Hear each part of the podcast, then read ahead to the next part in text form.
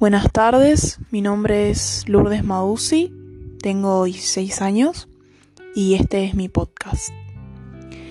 Eh, yo voy a hablar sobre paz y administración en el régimen conservador que sucedió en 1883 cuando Julio Argentino Roca, que era el presidente que ascendió en 1880, dio un discurso que daba a entender que sus intenciones para él eh, acerca del país era que el país fuese reconocido por sus tierras fértiles y además también por su sistema político.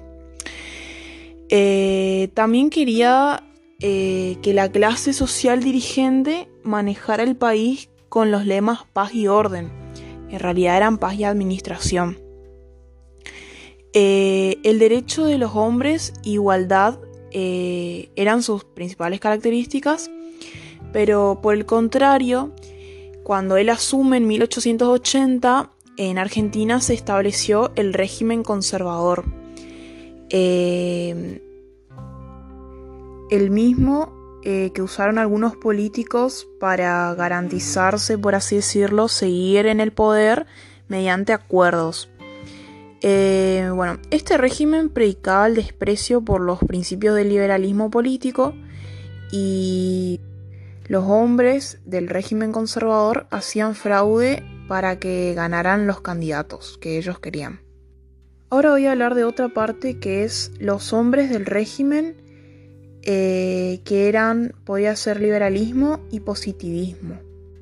Bueno, en 1880, cuando Roca asume, eh, un nuevo grupo de dirigentes se hace cargo del país. Estos eran ricos y cultos, pero no solamente eso, sino que también tenían prestigio social, redes y vínculos políticos eh, con su lugar, digamos, de origen o radicación. Estos hombres tenían un círculo eh, de intelectuales que fueron los encargados de poner un soporte ideológico al régimen y se llamaban la generación del 80.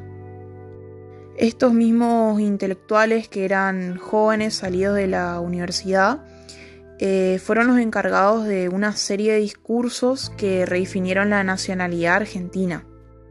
Ellos establecieron una idea de nación que justificó la subordinación de las identidades regionales y que ser argentino importaba más que ser de alguna provincia en concreto, digamos. En el plano económico, la generación del 80 se adhería más al liberalismo. Eh, defendían la integración plena de la República Argentina en el mercado mundial. Por esta misma razón, ellos fomentaron las actividades agrícolas ganaderas.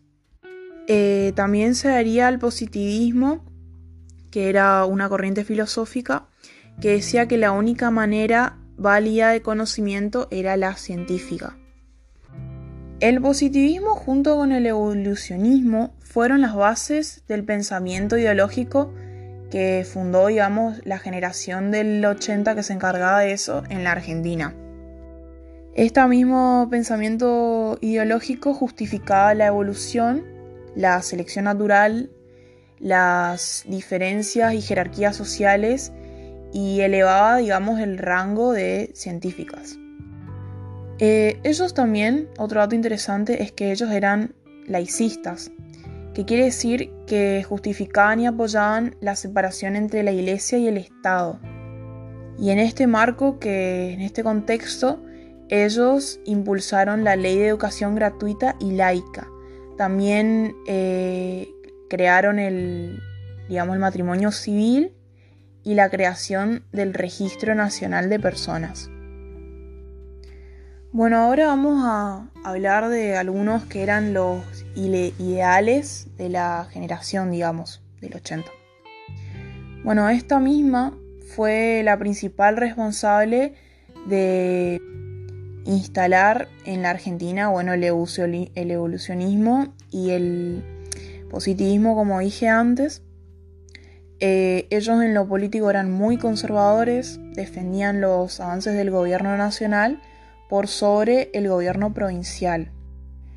ellos también entendían que el gobierno se debía poner en manos de una élite que era dueña del saber y de la riqueza.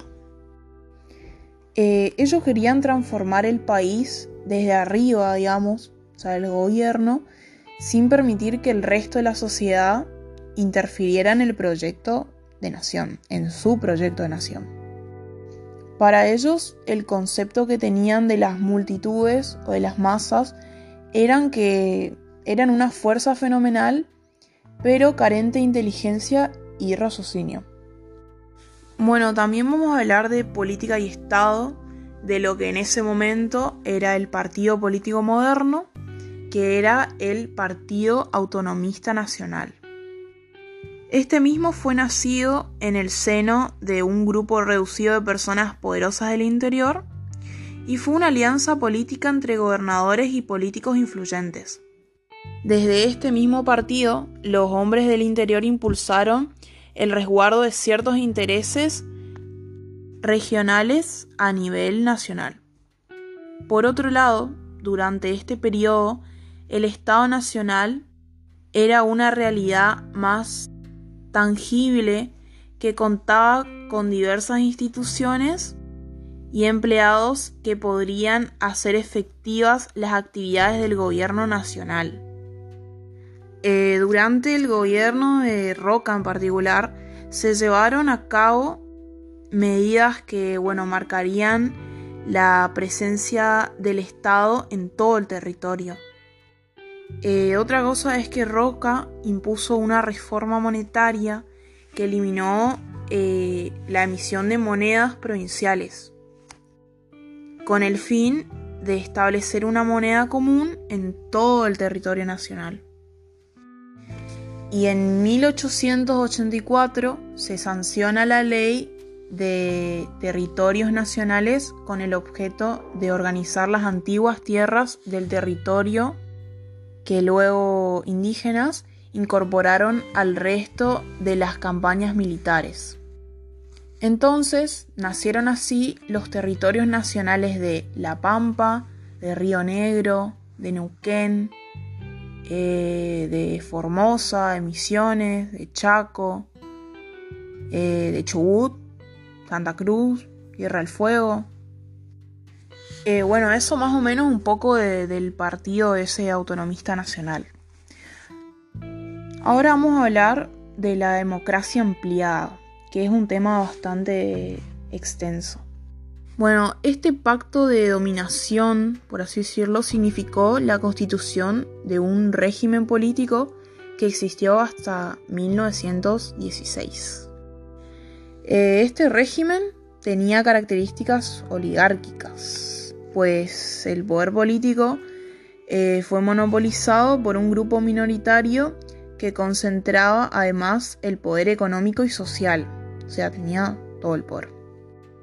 Y si bien el nuevo sistema político era republicano y federal, las élites impusieron distintos mecanismos que aseguraban la exclusión de la voluntad de las minorías, perdón, de las mayorías, porque las minorías eran las que gobernaban, digamos, la élite de las minorías, y a la hora de elegir a sus representantes. ¿Qué quiero decir con esto? Que ellos lo que querían era que la mayoría, o sea, el pueblo, las masas que ellos consideraban que eran unos carentes de inteligencia, a la hora de elegir a los representantes, eh, no pudieran hacerlo, o no tuvieran esa, no se le diera esa importancia. Bueno, este régimen oligárquico atravesó su primer punto de quiebre en 1890, eh, a partir de una crisis económica que tuvo su origen en Europa y un enorme impacto en la Argentina conservadora. Por un lado, la crisis esta que pasó en Europa dejó a la vista la vulnerabilidad de una economía organizada hacia afuera y su emergente, digamos, fue la brusca caída de los indicadores sociales que tuvo como respuesta una mayor movilización del movimiento obrero. Bueno, con esto quiero decir que los obreros se movilizaron, se empezaron a darse cuenta de que las cosas no estaban andando bien. Y en el marco de los cuestionamientos, estos profundos cuestionamientos desde el terreno social, con la movilización obrera eh, que estaba encabezada por anarquistas, también por socialistas y después por sindicalistas.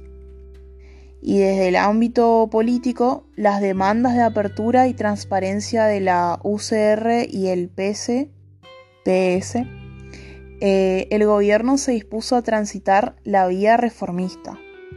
Y así la ley Saspeña se llamaba, representó una, ley innovadora y progresista que introdujo eh, el voto secreto y obligatorio con uso de padrones electorales en la República Argentina.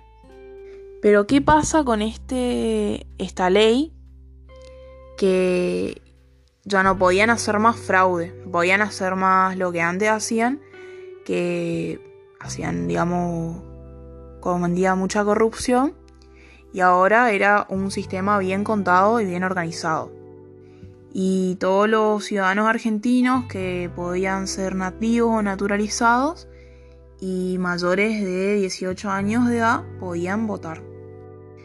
Eh, bueno, como ya dije, el objetivo de esto era erradicar las prácticas fraudulentas que se hacían en las elecciones que eran las mismas que permitían a los gobiernos oligárquicos seguir gobernando eh, de forma fraudulenta desde 1862 y que excluían también de las decisiones políticas y económicas a la mayoría de los habitantes del país. Solamente le dejaban, le importaba nomás la, la élite.